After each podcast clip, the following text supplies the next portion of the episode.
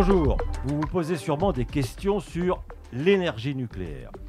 C'est peut-être pour vous un monde un peu mystérieux, un peu complexe, même inquiétant.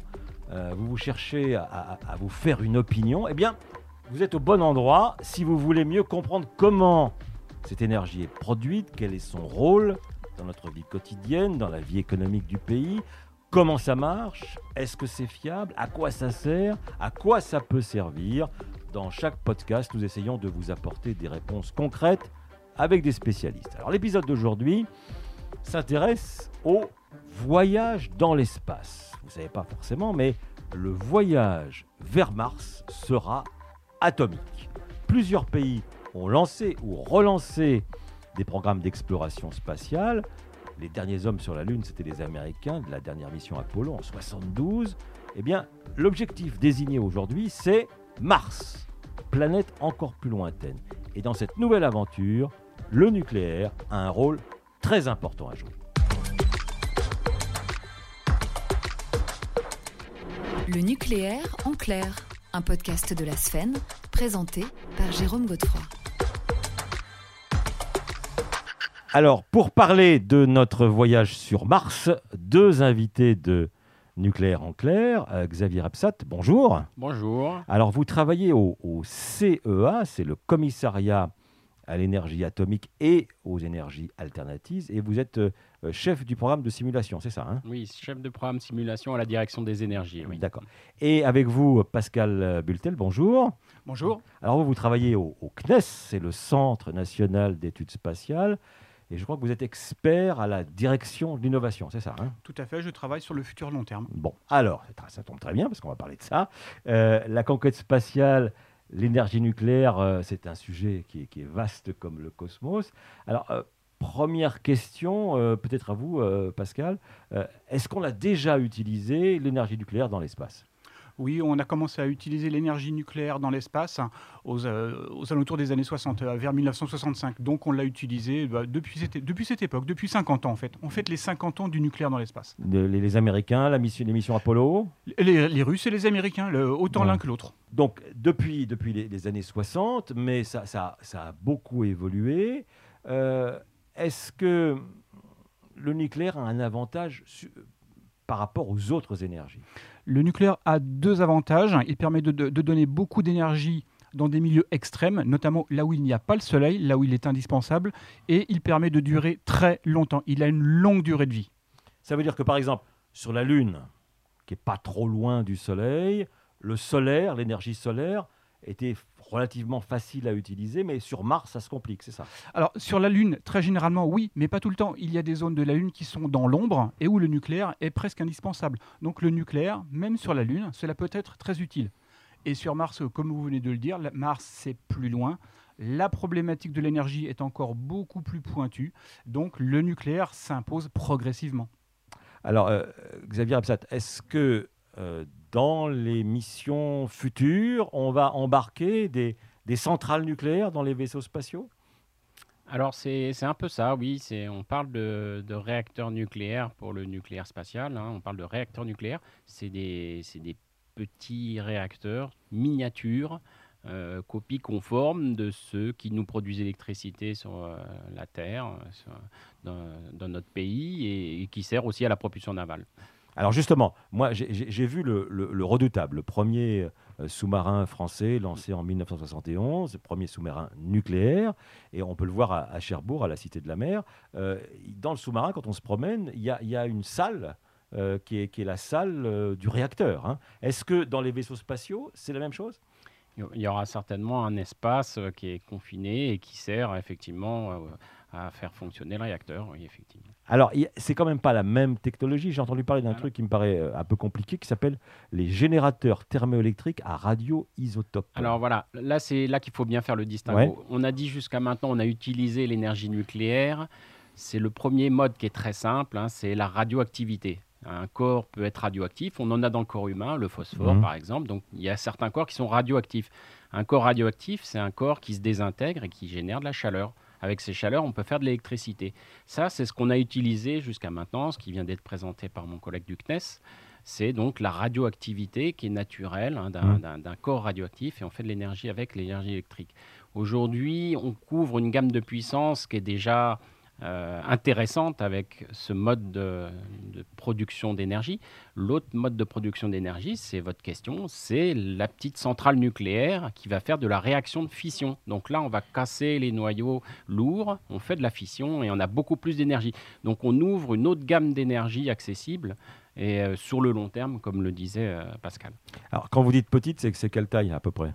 Alors petite, euh, le, le cœur, ça peut être euh, 50 cm de diamètre. Ouais. Par rapport aux centrales nucléaires d'EDF, on a, euh, je dirais, euh, 3 mètres de diamètre. ouais. Mais le principe est le même, c'est-à-dire qu'on on produit de la chaleur. On produit de la chaleur avec une réaction en chaîne de fission qu'on contrôle à distance et euh, on fait de l'électricité avec. Pascal Bultel du, du CNES. On a des exemples en tête, les, les- les- les fameux petits robots qui sont, qui sont sur Mars, euh, euh, les, les robots de la NASA, euh, les rovers, il y en a déjà un qui, qui- qui a, fonctionné très bien. C'est ça, et ça a fonctionné au nucléaire, ça.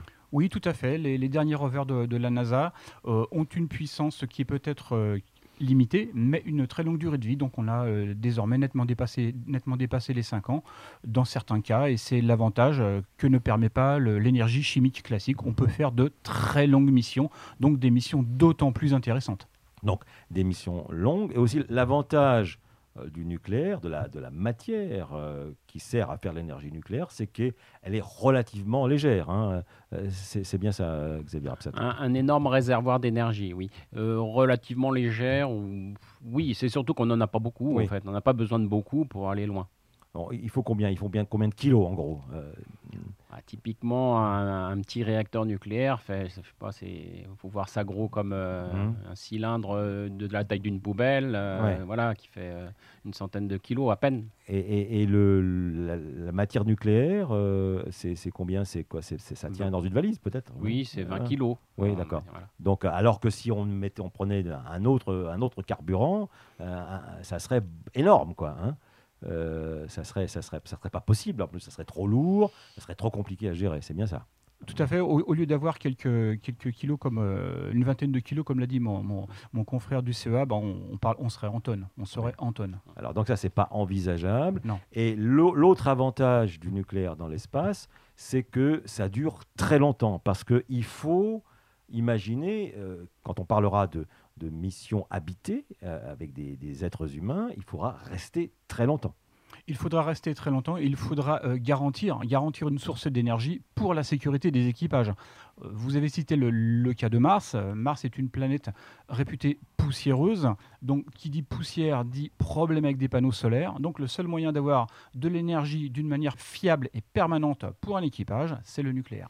avec des, des- des tempêtes sur Mars, euh, donc le, le- le solaire euh, est, est- un peu problématique à ce moment-là. Le solaire est problématique à moins de vouloir balayer tous les jours des centaines de mètres carrés de panneaux solaires. Et puis il fait un froid de canard sur, sur Mars. hein. Et il fait un froid de canard, les températures peuvent descendre à près de moins 100 degrés Celsius approximativement. Donc on voit bien qu'on a besoin d'une source d'énergie isolée et fiable. Pour se chauffer, alors il y a, je pense que vous avez vu euh, tous les deux ce, ce film de, de Ridley Scott avec euh, Matt Damon qui s'appelle euh, Seul sur Mars. Euh, film de, de 2015 et, et la, la première obsession du, du personnage c'est que il va avoir froid et donc il va il va démantibuler un, un rover pour euh, pour avoir chaud quoi en gros c'est ça hein. C'est exactement ça, il a besoin d'une source, d'une source d'énergie euh, pour survivre à court terme. Ouais, donc, euh, donc c'est la première raison de l'utilisation du nucléaire dans l'espace, c'est la durée, parce que les missions sont longues. Alors, il y, a- il y a autre chose, c'est qu'il faut repartir. Quand on parle de, de, de missions habitées, euh, il faut quitter l'astre euh, sur lequel on s'est posé au bout d'un certain temps. Alors, généralement, pour ce que l'on appelle l'accès à l'espace, c'est-à-dire décoller, on utilise du carburant chimique, notamment euh, l'hydrogène ou euh, Ça sur la Terre, sur la Terre. Sur, sur la, sur Ouais. la Terre. Mais sur Mars, c'est quand même la, mê- la même chose. hein. Dès qu'on a un petit peu de gravité, et sur Mars, on a déjà 40% de la gravité terrestre, et même pour la Lune, on a 20% de la gravité terrestre, sensiblement. On ne peut pas le faire euh, avec le nucléaire, euh, qui a certes une, endurance inégalée, mais qui a un certain poids. Donc, pour, euh, pour cette application très spécifique qui est l'accès à l'orbite, on, utilisera presque toujours le carburant chimique tout à fait classique des, fusées comme à l'époque d'Apollo. Alors au, au CEA, Xavier Absat, comment on prépare l'avenir justement de, cette, exploration spatiale? Vous avez des, idées euh, euh, bien précises ou euh, vous explorez tous les champs? Alors on a des, feuilles de route technologiques, comme on dit, mmh. un peu quel type de combustible il faudrait envisager raisonnablement aujourd'hui? Et puis dans le futur. pour atteindre des températures plus élevées, pour augmenter les performances de ces micro-réacteurs, en fait, pour répondre aux besoins de l'exploration lointaine, pour répondre aux besoins de l'alimentation en énergie sur le sol planétaire, euh, pour creuser des trous, pour, etc. Donc on a toute une feuille de route un peu technologique avec euh, des progrès à, faire sur le combustible nucléaire. Alors justement, le combustible, c'est quoi Est-ce qu'on met le, même combustible que dans les centrales nucléaires euh, sur, la Terre? Aujourd'hui, c'est celui qu'on connaît le mieux. Oui, effectivement, c'est l'oxyde d'uranium. C'est mmh. celui-là qui, est envisagé, puisque de toute façon aussi, on ne met pas de plutonium en orbite terrestre. Donc, euh, mmh. on, s'interdit de faire de la réaction en chaîne avec du plutonium. Donc, c'est de l'uranium euh, légèrement enrichi, voilà, ou très enrichi, ça dépend. Et donc, il peut être après sous forme euh, de matériaux réfractaires, des matériaux plus futuristes qui tiennent à beaucoup plus de température. Donc c'est là-dessus qu'il faut effectivement creuser et travailler pour aller plus loin. Avec les précautions que l'on prend aussi déjà sur Terre pour, pour les centrales nucléaires. Exactement, le, toujours la même règle de faire au mieux de tout ce qui est rétention de la matière radioactive dans le combustible quand il est en fonctionnement. Hein. les mêmes règles de faire au mieux de la rétention et donc la défense en profondeur pour la sûreté. Alors Pascal Bultel, euh, vous voyez ça de votre point de vue euh, spatial au, CNES. Euh, les étapes à venir, bon, on a déjà franchi quelques étapes pour la, pour la conquête de Mars. On est déjà d'abord, on a commencé par tourner autour de Mars. Ensuite, on s'y est posé plusieurs fois. Tous les pays ou presque, enfin les pays qui sont des puissances spatiales, y, sont allés. c'est quoi les prochaines étapes qui sont à venir? Alors, pour ce qui est du nucléaire, bien évidemment, on, réfléchit d'une manière préliminaire à des applications qui peuvent concerner la, conquête martienne.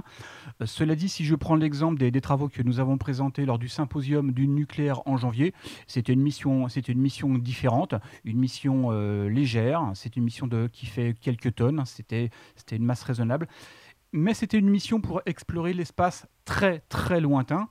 Euh, c'était le, résultat des travaux de, 2019 pour, pour, euh, pour faire une, une, première évaluation de ce que l'on pourrait faire euh, afin de faire mieux que les sondes Voyager. Et l'objectif, c'était de prouver que l'on pouvait espérer faire deux fois mieux, c'est-à-dire aller deux fois plus loin. Et donc les, résultats préliminaires que nous avons présentés euh, nous permettent d'être confiants dans le fait que l'on pourra arriver à 250 unités astronomiques, c'est-à-dire 250 fois la distance Terre-Soleil, avec un petit générateur nucléaire, avec des technologies euh, désormais qui ont fait des progrès absolument considérables euh, grâce à, l'industrie, les, les, spécialistes de, de, l'orbital. Nous avons enfin des systèmes légers, des moteurs performants. Donc la miniaturisation permet de soit d'envisager des missions avec des petits réacteurs sur le sol martien ou des missions un peu différentes mais pour aller beaucoup plus loin. Euh, Xavier Absat, ça, suppose quand même une technologie extrêmement fiable parce que euh, ces trucs-là, quand ça tombe en panne, c'est fini, c'est mort. Quoi. On ne peut pas faire de réparation à, de telles distances. Oui. Euh, alors après, comme c'est des petits réacteurs, on peut les multiplier, on peut en mettre deux, mmh. trois. C'est un peu comme ça qu'on voit aussi les, applications. Et donc, euh, il peut y avoir une redondance quand même. D'accord. Donc, vous, avez, vous avez des routes de secours. Oui, oui, on a des routes de secours. D'accord. donc, quand vous disiez tout à l'heure, Pascal Bultel, très loin, c'est-à-dire c'est bien l'au-delà de Mars alors là Oh, c'est à, à, peu près à 150 euh, fois la, distance euh, entre Mars et le Soleil. Oui, oui. L'objectif euh, est d'aller au moins deux fois plus loin que les sondes Voyager. Alors, les sondes Voyager sont parties quand j'avais 9 ans. donc, elles sont en fonctionnement depuis longtemps. Elles sont à, plus d'une centaine d'unités astronomiques. Donc, elles ont rejoint un milieu que l'on va qualifier de quasi interstellaire, même si elles sont encore dans le domaine du Soleil. Mais on voudrait aller encore beaucoup plus loin parce qu'il y a encore des choses à voir, des choses intéressantes. D'où nos réflexions euh, préliminaires pour voir si on pourrait faire deux fois mieux. Mmh. Alors, sur, revenons, revenons sur Mars, si je puis dire. Euh, n'allons pas si loin. Euh, les vols habités, quand ils seront, quand ils seront possibles, euh, bon, je sais pas, c'est difficile d'évaluer euh, à quel moment, mais les vols habités seront, reposeront quand même beaucoup sur le nucléaire. Alors le, nucléaire est l'énergie la plus souvent citée et, de très très loin. Euh, pas systématiquement, pas systématiquement. Il y a euh, quand même l'option solaire électrique qui est quand même là. Euh, cela dit, elle n'a pas du tout le potentiel de croissance du nucléaire. Le, nucléaire peut arriver à des puissances de plusieurs mégawatts. On, est dans le multi-mégawatt. Ce sera, ce sera inaccessible pour le solaire électrique, pas à ce niveau-là. Donc allons terme et à très long terme, euh, bien évidemment, c'est une source d'énergie qui a une très grande puissance et une grande durée de vie, c'est-à-dire le nucléaire qui progressivement s'imposera. Mais généralement, c'est la source d'énergie la plus citée mmh. pour les missions habitées vers Mars. Mais il y, aura peut-être une notion de mix énergétique aussi, non euh les, Alors l'émission hybride, alors euh, c'est tout à fait exact. Très souvent, très souvent, sur l'émission utilisant l'énergie nucléaire, on va toujours trouver des panneaux solaires euh, en complémentarité, en secours. En fait, les énergies ne sont pas du tout, du tout opposées. En fait, elles sont totalement complémentaires. Le solaire et le nucléaire sont en fait complémentaires dans les trois quarts des cas. Il n'y a aucune opposition. Et l'un est fort là où l'autre est faible. C'est pour ça que bah, mon collègue du CEA a entièrement raison. Souvent, sur, sur, un, sur un véhicule, eh bien, on voit les deux pour ne pas dire les trois, pour ne pas dire les trois, il, y a du solaire, du nucléaire et toujours, toujours un peu de propulsion chimique. Pour, pour le retour notamment, pour le retour euh, vers, vers la Terre. Pour, pour, des besoins variés, pour des besoins variés, notamment un cas euh, qui est très important, c'est tout simplement l'accostage, c'est-à-dire se euh, rejoindre une station. Mmh. ou quitter une station. Pour ces phases qui sont quand même très importantes, l'énergie chimique a toujours sa place on n'est pas retourné sur la Lune depuis 1972. Euh, et bon, les Américains ont dans l'idée de, retourner sur la, sur la Lune pour s'en servir comme base pour aller plus loin, notamment sur, Mars. C'est bien ça.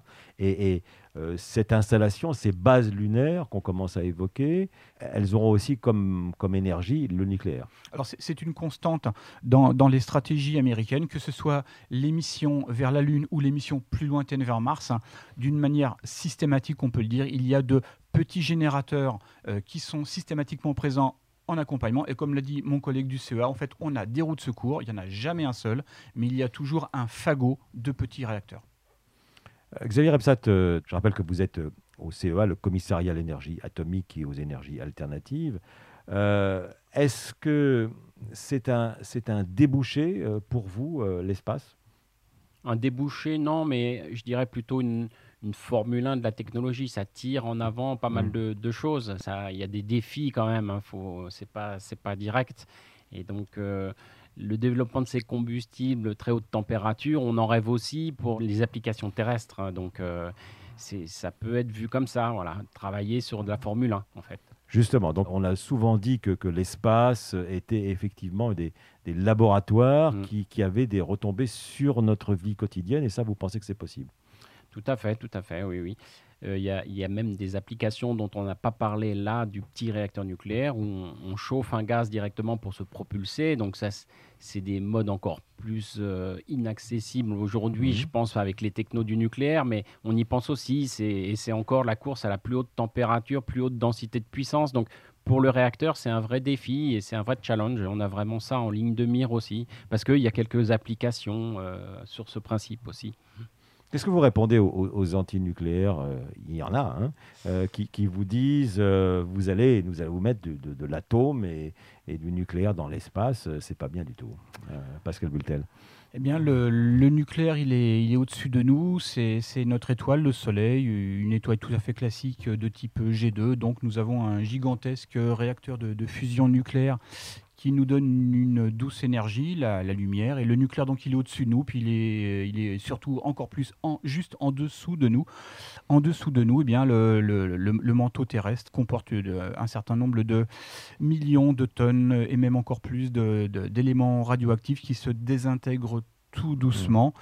Et euh, c'est ça qui fait que le noyau de notre planète tourne et c'est ça qui nous protège euh, eh bien des radiations du Soleil. Donc le nucléaire, il est au-dessus et il est en dessous. Moi, je, je compléterais bien en disant que finalement, l'environnement spatial est quand même assez hostile d'un point de vue radioactivité aussi. Hein, mm. et, et, finalement, quand on regarde la, la, contribution du réacteur nucléaire, si on l'a bien protégé, elle est faible par rapport à cet environnement naturel qui est déjà assez hautement radioactif. Il y a des particules qui viennent du fin fond de l'univers qui, dont il faut se protéger. On, s'en protégeait déjà quand on faisait la mission sur, sur la Lune, hein, la mission Apollo. Est-ce que, là, je, me tourne vers vous, euh, Monsieur Bultel du, CNES, euh, euh, les progrès scientifiques de la conquête spatiale, de ce qu'on a connu dans les années 60 avec les programmes Apollo, les, engins spatiaux étaient totalement rudimentaires. Sur le plan de l'informatique, c'était vraiment c'était vraiment pas grand-chose. Euh, là, maintenant, on est, on, est, on est à des niveaux exceptionnels et ça va continuer.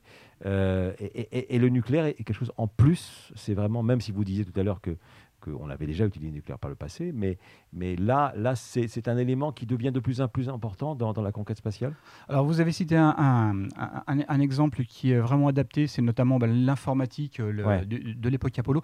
Et en fait, si le, le, le, nucléaire, qui, qui, a mûri assez vite finalement dans le spatial, si on n'a pas pu utiliser euh, toutes ses capacités, car c'est ce qui s'est passé, on n'a pas pu utiliser son potentiel, c'est tout simplement que les technologies autour du nucléaire n'étaient pas encore mûres. Et la grande différence à notre époque, depuis à peu près une dizaine d'années, c'est que nous avons enfin des systèmes informatiques légers et performants, des moteurs légers et très performants, donc toutes les technologies qui manquaient autour du nucléaire, eh bien désormais on les a. Donc on peut réfléchir à des missions beaucoup plus ambitieuses que par le passé. Xavier Absat oui, non, mais c'est ça. On peut effectivement commencer à envisager de piloter vraiment euh, sur le long terme un réacteur nucléaire avec toute, euh, toute cette technologie qui est, embarquée et qui permet de contrôle quand même. Est-ce que, est que le nucléaire euh, nous permettra à nous, humains, si des stations, voilà, on fait de la science-fiction, mais si des stations habitées s'installent sur la Lune ou sur, Mars, est-ce que c'est le nucléaire qui nous transportera? C'est. Alors, le nucléaire peut nous transporter. C'est le mode de, propulsion euh, que, je, parlais tout à l'heure, dont je parlais tout à l'heure, avec le, gaz qui passe à travers le réacteur nucléaire. Mais c'est aussi, par sa production d'électricité, on peut alimenter des petits propulseurs électriques. C'est plutôt comme ça qu'on l'envisage aujourd'hui dans les missions euh, long terme. L'autre mode quand même d'utilisation du nucléaire sur la Lune, c'est que la nuit, elle dure 14 jours, donc il faut bien effectivement avoir de l'énergie aussi. Hein. on l'a dit tout à l'heure. Hein. Mmh. Pascal Boutel eh bien, je, dirais que dans les années 70, nous avons eu les micro-ordinateurs. Mmh. Euh, en ce moment, on parle beaucoup de micro-lanceurs spatiaux. On parle également de micro-satellites. Et si la tendance est moins forte dans le nucléaire, elle est quand même bien présente. On le voit notamment aux États-Unis, mais pas seulement. On pourrait aussi parler du micro-nucléaire, c'est-à-dire on va parler de générateurs raisonnables de quelques kilowatts, mais euh, beaucoup plus accessibles, notamment économiquement. Donc les tendances que l'on a vues dans toute une liste d'autres domaines, eh bien, cette tendance arrive aussi dans le nucléaire et on, parle de systèmes qui sont euh, beaucoup plus légers, mais beaucoup plus smart qu'il y a de cela une vingtaine d'années, une trentaine d'années, on était sur des systèmes beaucoup plus gros, donc beaucoup plus lourds, beaucoup plus coûteux.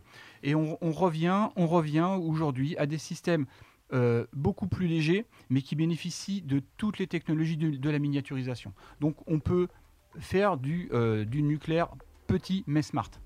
Merci beaucoup euh, Xavier Repsat. Je rappelle que vous êtes euh, au CEA, le commissariat à l'énergie atomique, et vous Pascal Bultel au CNES, le Centre national d'études spatiales. Et nous allons reparler d'autres sujets dans les autres podcasts que vous pouvez retrouver euh, dans la série Nucléaire en clair, sur vos diffuseurs habituels et sur le site de la Sfen, sfen.org. À bientôt.